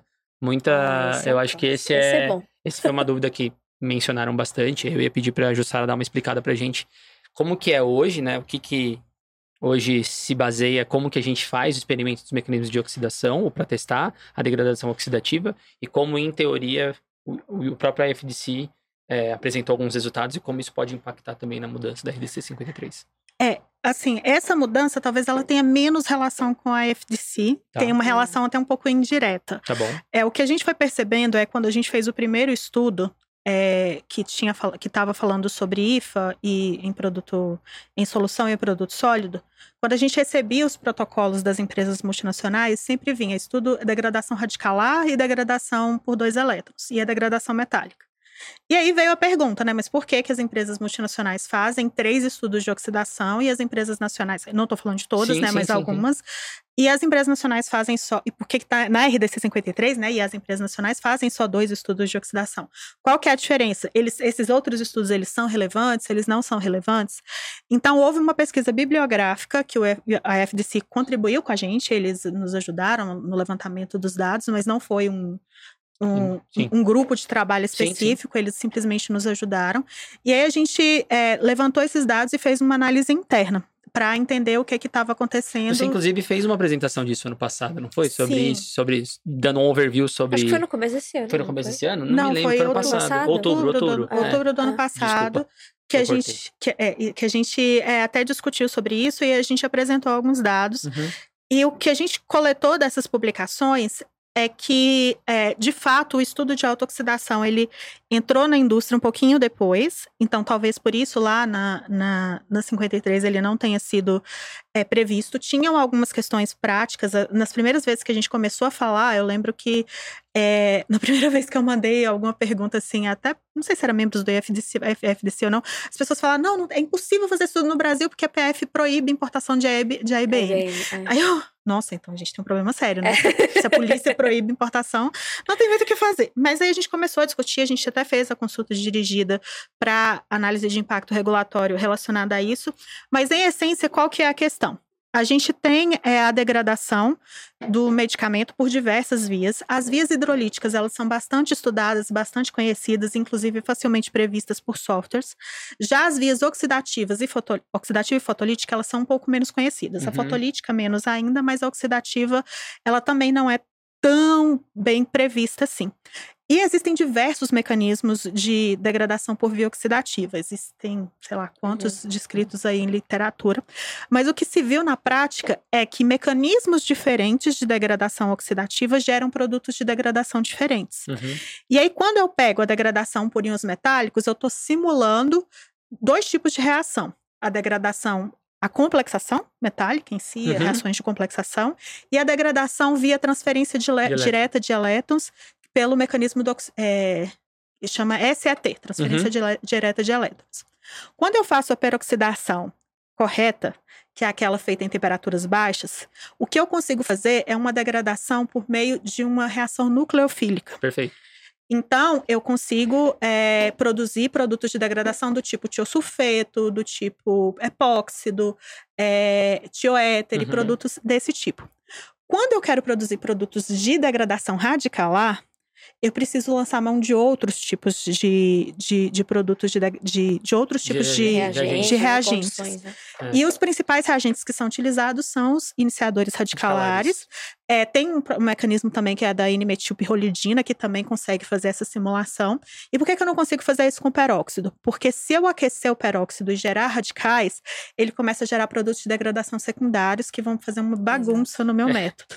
É, vira um eletrocardiograma. É. É, ele até gera os é. produtos, mas ele, ele gera, gera o produto, mas coisa, aí dali a pouco ele já degrada é. esse produto de novo. É. Então, é, a melhor forma de que a gente tem hoje descrita em literatura de fazer isso é fazendo esses três processos de degradação, simulando as três vias separadamente, pelo, é, pela transferência de elétrons com o, a degradação com íons metálicos, pela transferência pelo peróxido e pela, é, Iniciador pelos iniciadores radicalares. E isso é o que a gente vai propor a princípio, mas que obviamente a gente está aberto a trazer mais discussões. Uma das coisas que nos ajudou muito no processo de tomada de decisão foi um estudo até conduzido pelo Bart, que ele faz uma avaliação de vários produtos é, e ele consegue perceber produtos de degradação encontrados em estabilidade que são produzidos por uma única via.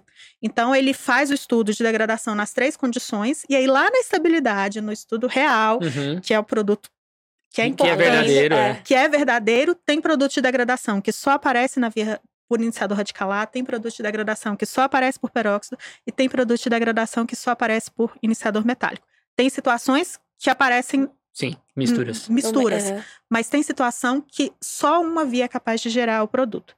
Além disso, tem uma discussão que ainda é incipiente, mas que também pode é, gerar questões, que é a formação de nitrosaminas.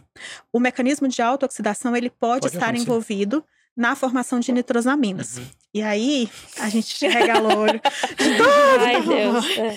A Maria vai entender bastante isso.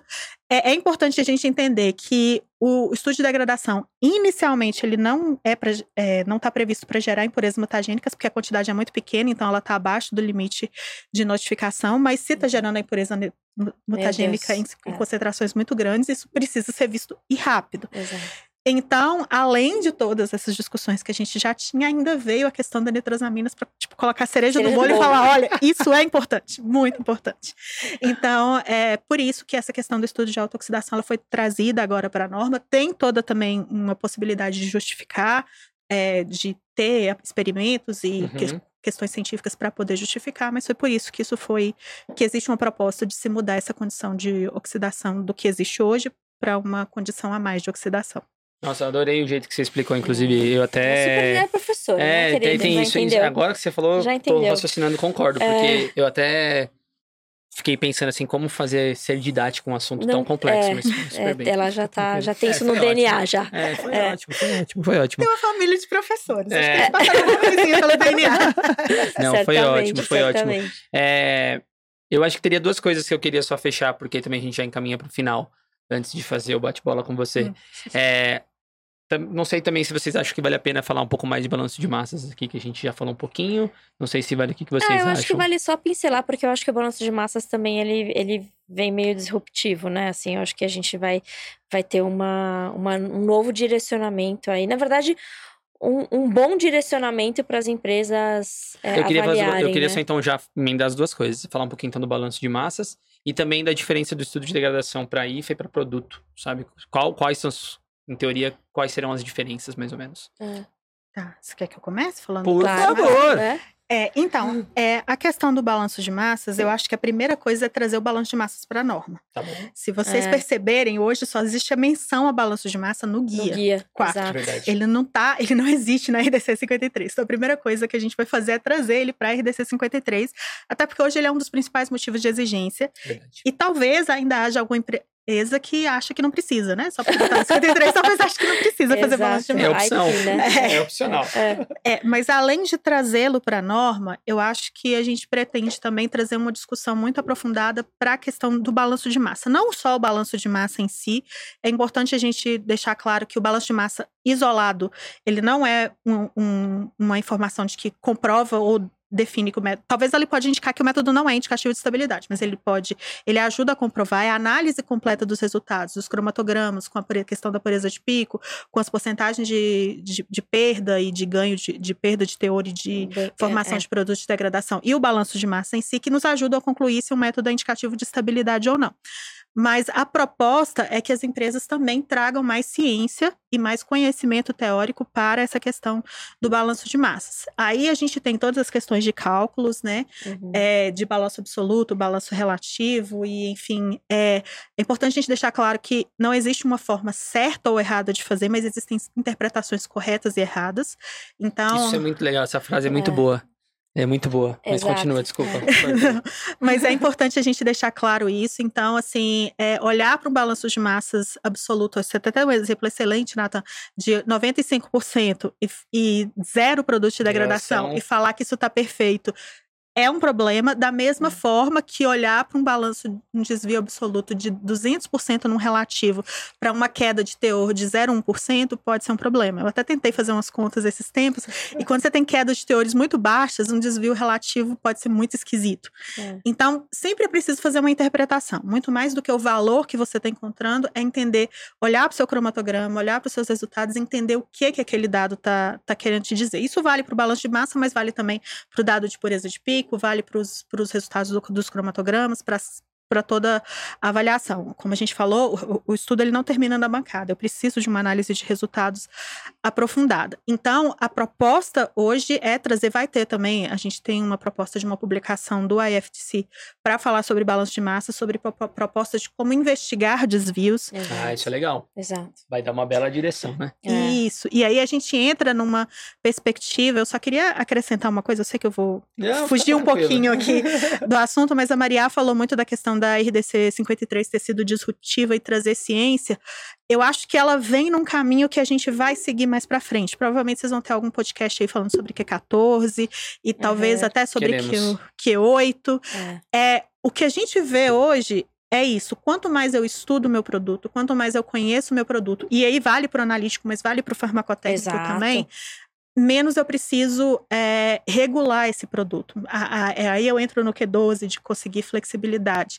Então, a RDC 53 ela entra também nesse contexto, e eu acho que é essa evolução, e aí uma dica para os profissionais que estão se formando nesse momento ou que estão querendo se aprimorar, entrar nessa proposta. Quanto mais eu aprendo sobre o meu produto e quanto mais eu conheço, menos eu preciso de regulação em cima disso. Concordo. E, e é por aí que a gente está indo. A 53 ela vai por aí, mas é, as revisões que devem vir futuramente de questão de, de farmacotécnica para incorporação do Q8, incorporação do Q14, incorporação do Q12, elas devem ser muito voltadas para essa questão de cada dia mais inserir o conhecimento científico na rotina da empresa, como você tinha falado, deixar de ser um lugar de execução Uhum. apenas para ser um lugar também de construção de pensamento crítico. Até a gestão do conhecimento, ela entra no Q9 ou Q10 como preciosidade. Você tem É. gerenciamento de risco e gestão do conhecimento como É. bases para o desenvolvimento de qualquer empresa. Então, Justo. isso é bastante importante. Então, voltando para o balanço de março, Bora, bora. Arrasou com esse parênteses. É. É. ele entra nessa questão de gerir o conhecimento. O que, que eu estou fazendo? Quais foram os dados que eu, que eu geri? Tá, eu tive um desvio. Esse desvio é quanto? Ele é significativo? Ele não é, de acordo com a minha variabilidade? E o que, que ele está me dizendo? Ah, é só uma questão de variação de fator de resposta muito pequena que não vai me dar impacto no resultado? Tá bom.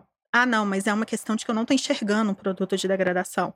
Ah, é porque eu estou tendo muitos produtos de degradação secundários, porque eu degradei demais a minha molécula. Uhum. São interpretações completamente diferentes, elas Concordo. vão ter tratamentos diferentes. Então, isso é bastante importante. A pergunta que você tinha feito do IFA, você quiser fazer um corte. Não, tá. Não, ele é, ele é o rei de fazer três não, perguntas. não, em tá, uma- tá certo, tá É, ótimo. É. Essa foi a primeira publicação que teve com relação à FDC, acho que é a publicação que está disponível, depois a gente pode até botar o link aí do Posso artigo. é. Uhum. É, se trata de um trabalho que foi feito nos dois primeiros anos de trabalho do grupo, que tinha o objetivo de entender. Quando eu estou trabalhando com medicamento sólido, eu preciso testar tanto o IFA quanto o medicamento em todas as condições, ou nas condições de fase líquida, que aí são condição ácida, básica, oxidativa, é, eu já as informações do IFA elas são suficientes. E aí como que foi feito esse trabalho? É, a gente pegou dados de produtos que tinham sido registrados, hum, acho que mais de 60 produtos, é, e Uhum. avaliou o perfil de degradação desses produtos. Quais eram os produtos de degradação que eram gerados em todas as condições, então perfil de degradação completo, Uhum. e comparou os produtos de degradação que estavam sendo gerados no IFA, no produto acabado em todas as condições testadas e no estudo de estabilidade de longa duração, que são os produtos acelerado e de longa duração, que são os produtos reais e mais alguns, né? Porque o Uhum. acelerado ainda pega mais um tiquinho. E quando foi feita essa comparação, a gente viu que o estudo feito com o IFA isolado e com o, é, em todas as condições Sim. e com o produto acabado nas condições sólidas, que seria produto acabado no condição térmica seca, térmica úmida e fotólise, a gente conseguia cobrir todos os produtos de degradação que eram gerados na estabilidade. Existiam outros produtos de degradação sendo formados quando eu pegava o medicamento e colocava em solução, mas esses produtos de degradação não eram relevantes, eles não Perfeito. apareciam na estabilidade. Estabilidade. Então, é, esses dados eles foram utilizados para subsidiar a revisão de, da 53, que tra vai trazer a possibilidade da empresa conduzir, quando ela estiver desenvolvendo o método pro medicamento, ela testar o IFA em todas as condições, é, condição ácida, básica, oxidativa, nas todas as condições que a gente falou, né? Degradação metálica, é, peróxido e autooxidação, fotólise térmica úmida e térmica seca, e no produto acabado nas condições é, de estado sólido, que seria térmica úmida, térmica seca e fotólise.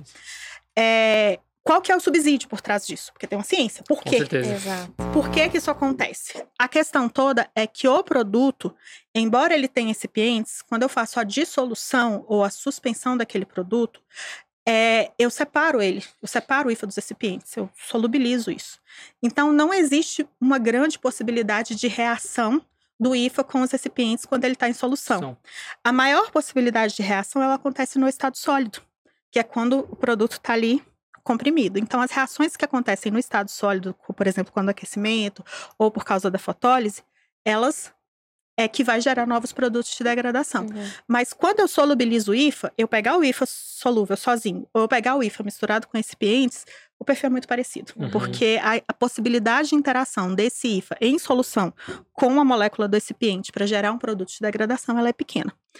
E é essa ciência por trás Entendi. Daquilo que a gente paper. Que justifica o dado. E é por isso que a gente é, propõe a, a retirada de algumas condições de degradação. E é isso que a gente estava falando aqui todo momento, né? Ciência Sim, utilizada para basear a regulação. Nossa. Ufa! Tá vendo? É, eu adorei. Toma a ciência. Não, eu adorei. Toma essa ciência toda aí. Coitada. Coitada, ela falou, falou, falou tanto, tanto, tanto, e eu pensando, nossa, é Vou muito legal isso mais aí. água aqui É, pega mais nós. água pra ela. Eu fiquei pensando, é, isso aí é muito legal, né? Eu tô, tô me tornando suspeito em falar, mas eu acho que é muito interessante. E em teoria, em teoria, eu torço para que a gente cada vez mais vá pro lado da ciência o tempo inteiro, para que tenha até certa flexibilidade de você conseguir justificar os seus próprios é, resultados, uma vez que você criou um racional e consegue justificar tudo que você Sim. obtém nos seus experimentos, né? Eu acho que a gente não tem saída. Se não seguir através da ciência, que é o que a Jussara falou, de todos os guias do ICH que vão, que estão saindo e sendo revisados, ah, não sei quem vai sobreviver, É. não. É.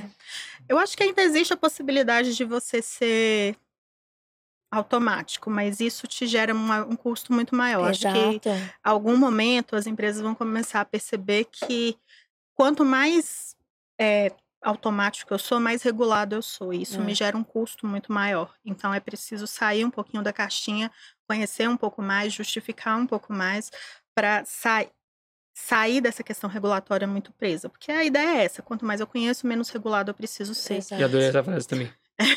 Então, É. acho que a gente vai precisar entrar nesse processo e as isso tem acontecido. A gente tem visto processos mais bem instruídos, Uhum. justificativas mais bem elaboradas, respostas a exigências mais bem elaboradas. Eu acho que é um processo que tem melhorado. A gente, até no- na discussão da revisão da 53 que a gente fez, a gente viu tanto que as empresas evoluíram nos Sem últimos dúvida. sete Sim, anos. sim. A gente saiu de um cenário que a empresa nem testava produto de degradação, nunca na vida, não sabia nem o que, É, que era Nem que que era. Exato. para um cenário que a gente consegue discutir desvio de balanço de massa, que a gente Exato. consegue discutir endpoint. Então, a gente não pode deixar de dizer que a gente evoluiu Ah, muito nos últimos anos. Isso eu Então, concordo muito. é. Nossa, eu adorei. Adorei o episódio. Eu acho também. que foi um aulão. Aliás, eu Espero ficaria aqui, acho que dias. É, não. É, dava pra, Trancar a Jussara aqui, ó. dava não, pra vamos gente começar a falar mais coisa aqui. Várias outras coisas. E vocês, ela falou pra gente, vocês não sabem, mas ela veio treinada, ela veio assistindo muito episódio, ela veio aqui já, É. ela já tá, ela sabe todas as surpresas, então não vai ter surpresa. E aí eu vou Não vai encaminhar. conseguir pegar a Jussara É, então, complicado. Era muito E- bem preparada. É, muito bem preparada. Mas com a história que ela contou, eu entendi o porquê que ela é preparada desse jeito, né? Então tá bom. Faz muito sentido. É, e aí, vamos encaminhar então para as perguntas? Você quer começar ou eu posso começar? É, começa com a sua primeira. Qual a sua sempre. principal ferramenta de trabalho hoje? Ferramentas de trabalho. Eu acho que são os dados científicos, assim. Adorei a resposta. Vai. Nossa, tomara que saia muito mais coisa daí, viu? Porque, dá, nossa, eu, eu ficaria doida com um monte de dado que a Anvisa tem. Né? Sua vez. Quero, quero. né? Eu sou mais light nesse sentido, de- desse bate-bola aqui. Ah, é. Pero Aham. no mucho. É. Ela bota as pessoas nas maiores enrascadas de É, pergunta e vamos, resposta. vamos fazer uma coisa mais tranquila. Hum. Minas ou DF? Minas. Eu sabia que ela ia perguntar isso, sabia. E eu não sei se foi tão tranquila, mas pela resposta dela foi, Foi, rápida. foi rápido. Foi ótimo. É. É sua principal fonte de, de conteúdo que você mais consome hoje em dia. Ai, jornal, internet. Ainda vejo algum, alguma coisa de artigo científico, mas eu acho que fonte de conteúdo diária é. A gente tá aí bombardeado o tempo inteiro por É. notícia, né? Então, Perfeito, perfeito. notícias. perfeito. Notícia. Não, ainda mais aqui em Brasília, deve É. ter notícia pra caramba. É. É, e aí? É. E agora? Você pode perguntar. Não, eu ia falar pamonha ou pão de queijo? de queijo. Pão de queijo. É, eu faço a minha última, que é. Qual, tenho certeza que você já tem. Hum. Qual que é a sua sugestão de, de literatura? Eu vou abusar, e essa eu vou te. Não, eu tenho certeza que você não Ah, estava ficou preparada. o episódio inteiro É, pensando, eu vou Calma. pegar, vou É. pegar ela. eu quero que você fale uma sugestão, apesar de talvez eu saiba a resposta. É. Uma sugestão de literatura científica sobre produdegradação e Uhum. uma sugestão de livro que você tá lendo ou alguma coisa que você tá consumindo hoje em dia. É, de literatura científica sobre produto de degradação, vou sair um pouco do óbvio. Ah, eu eu já sei. óbvio. Eu já sei que a Carol indicou o livro do Bart. Eu sabia, era esse que eu A achei que você ia fazer. É. É. Mas É. assim, eu vou indicar também uma literatura dele, que é um artigo que fala sobre desvio de balanço de massa, Tá bom. que chama Assessing Mass Balance, Ah. alguma coisa, alguma coisa, alguma coisa. Depois você um- manda pra gente que eu vou É, colocar gente, também no é, episódio. sim, Mando sim. que tem uma figurinha maravilhosa para investigação de desvio de balanço de massa, que eu acho que para quem tá entrando nesse assunto É. é É importante, é bom, é bom pra aprender. É bom. Óbvio Imagino. que o livro é maravilhoso, mas a Carol já indicou, Já então indicou. vocês já leram. É, exato, então, é, vou, vou, vou colocar esse artigo aí. E de literatura pessoal, assim, eu vou indicar um livro do Viktor Frankl, Em Busca de Sentido. É, é um livro que tem um fundamento religioso e tudo mais, fala sobre a logoterapia, mas ele traz muito essa questão de sentido para a vida, de propósito. Que legal. É, até tava Dos conversando. acasos, né? que Dos verdade é- acasos. Tava até conversando com a Betis hoje mais cedo, ela mandou uma literatura que até me lembrou esse livro. Hoje a Betis é uma amiga nossa. Ah, a gente vai comum. trazer a Betis aqui, Ah, calma. vai. Tá Ah, difícil, vai. o passe dela tá difícil, é, mas eu vou trazer é. ela aqui. Mas é, eu acredito muito nessa questão do propósito e do propósito do trabalho, de fazer alguma coisa que, que realmente impacte naquilo que é, no, no, no local onde você tá, e depois ali você sai e fica alguma sementinha que você plantou. E esse livro ele fala muito dessa questão do sentido da vida. Então, Ó, já que você falou disso quando trouxe a Betis aqui, porque ela tem muito disso que eu acho que a gente compartilha Dos bastante livros dos livros. ela lê, né? Vou te É, convidar junto pra gente falar sobre esse assunto, inclusive, porque ela É. vai vir muito com um propósito que ela já contou pra exato. gente umas histórias muito legais, que seria muito bacana compartilhar, então eu vou te convidar pra você vir junto com ela. É. Vou adorar ouvir a Betis. É. É. Mais alguma ou podemos fechar, tá bom? Nossa, não foi muito pesado, né? Acho que agora. Pesado não, foi Não, ótimo. o conteúdo denso, gente, olha, se, se você não aproveitar esse episódio É. pra se preparar, ou enfim, né, Pra continuar aí fazendo um bom estudo de perfil de degradação. Eu não sei mais o que, que a gente pode fazer aqui. Eu só queria falar uma coisa. Pode Opa, falar, por total. favor. Como eu falei, não sei em qual momento vocês vão estar ouvindo, mas assim, se tiver aberta é, a consulta da 53, se ela não tiver aberta, ela vai estar para abrir. Mas se estiver aberta quando você estiver ouvindo, eu convido vocês a participarem. Exato. É o momento da gente é, contribuir, Contribuir, mesmo exato. e, e ver- entender quais são os impactos para a indústria, em que, que a gente vai precisar mexer. Então, queria convidar todos vocês a participarem. Se ela tiver aberta, Leandro, ó, bota o link aqui, Leandro. Bota o link aqui É. e a gente coloca também na legenda. Ah, A legenda vai ficar grande dessa Senão, a vez, gente. gente, a hora que sair, a gente coloca nas redes sociais aí, É, avisando todo mundo, com certeza. Mas queria convidar vocês a participarem conosco. que é Não, isso. maravilha, é um prazer. Com certeza. Ai, foi muito bom. eu Muito gostei. bom, muito bom. Muito bom, muito bom estar aqui, começando a nossa cast série aqui, desenvolvendo a primeira que a gente. é, Gravou. É. A primeira que a gente gravou e a primeira cast série como um todo. Mas eu espero que a gente consiga produzir muitas mais. É, e Jussara, muito, obrigado mais uma vez. Eu Foi muito bom, agradeço. muito bom mesmo. É muito bom estar com você pessoalmente aqui.